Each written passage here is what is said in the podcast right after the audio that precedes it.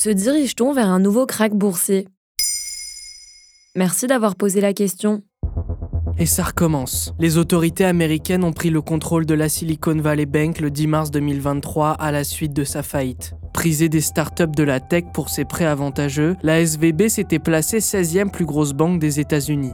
Le 12 mars, la Signature Bank subit une fermeture forcée. La contagion en cas de faillite bancaire est un phénomène classique. Le 15 mars, le Crédit Suisse, deuxième banque du pays, affiche une journée noire et débloque un prêt de 50 milliards d'euros pour sortir la tête de l'eau. Certains spécialistes craignent un remake de la crise des subprimes de 2008, ayant créé l'un des plus gros cracks boursiers de l'histoire du monde de la finance. Une crise financière qui, selon Eurostat, a généré près de 500 milliards d'euros de dettes en France, de loin le pays le plus impacté au sein de l'Union européenne.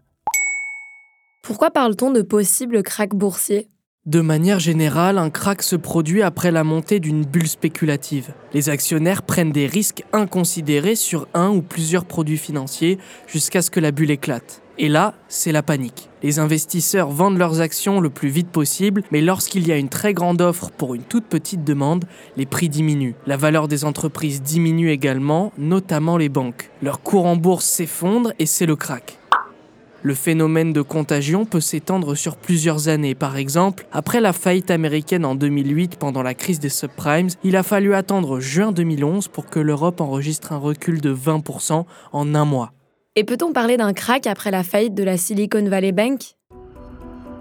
À la différence des précédentes crises financières majeures que sont la crise de 1929 et celle de 2008, la SVB a fait faillite à cause d'une clientèle peu diversifiée et d'une politique monétaire resserrée. Je m'explique. L'unique clientèle de la Silicon Valley Bank sont les startups américaines issues du monde de la tech. Si l'on couple cela à la hausse des taux d'intérêt imposés par Washington, la quasi-totalité des entreprises ne peuvent plus suivre et quittent donc la Silicon Valley Bank. De plus, le phénomène de panique est bien réel. En effet, dès le 9 mars 2023, voyant la situation économique de la SVB se détériorer, l'action de la banque a chuté de 60%. Le même jour, les investisseurs ont retiré au total près de 42 milliards de dollars. C'est la perte de confiance de ses clients qui a entraîné la fermeture administrative de la SVB le 12 mars 2023. Et donc, est-ce qu'il faut s'inquiéter? En ce qui concerne la contagion outre-Atlantique, le Crédit Suisse est passé tout près de la faillite. Mais les banques centrales semblent avoir appris de leurs erreurs passées. La BNS, Banque centrale suisse, lui a tout de suite offert un soutien sans faille. Le Crédit Suisse satisfait aux exigences en matière de capital et de liquidité imposées aux banques d'importance systémique. En cas de besoin, la BNS mettra des liquidités à la disposition du Crédit Suisse. Cependant, à la suite de cette nouvelle, les bourses de Paris et de Londres ont perdu chacune entre 3,5 et 4 points. Le déclenchement d'un potentiel krach boursier dépend donc entièrement des investisseurs et actionnaires qui cèdent ou non à la panique.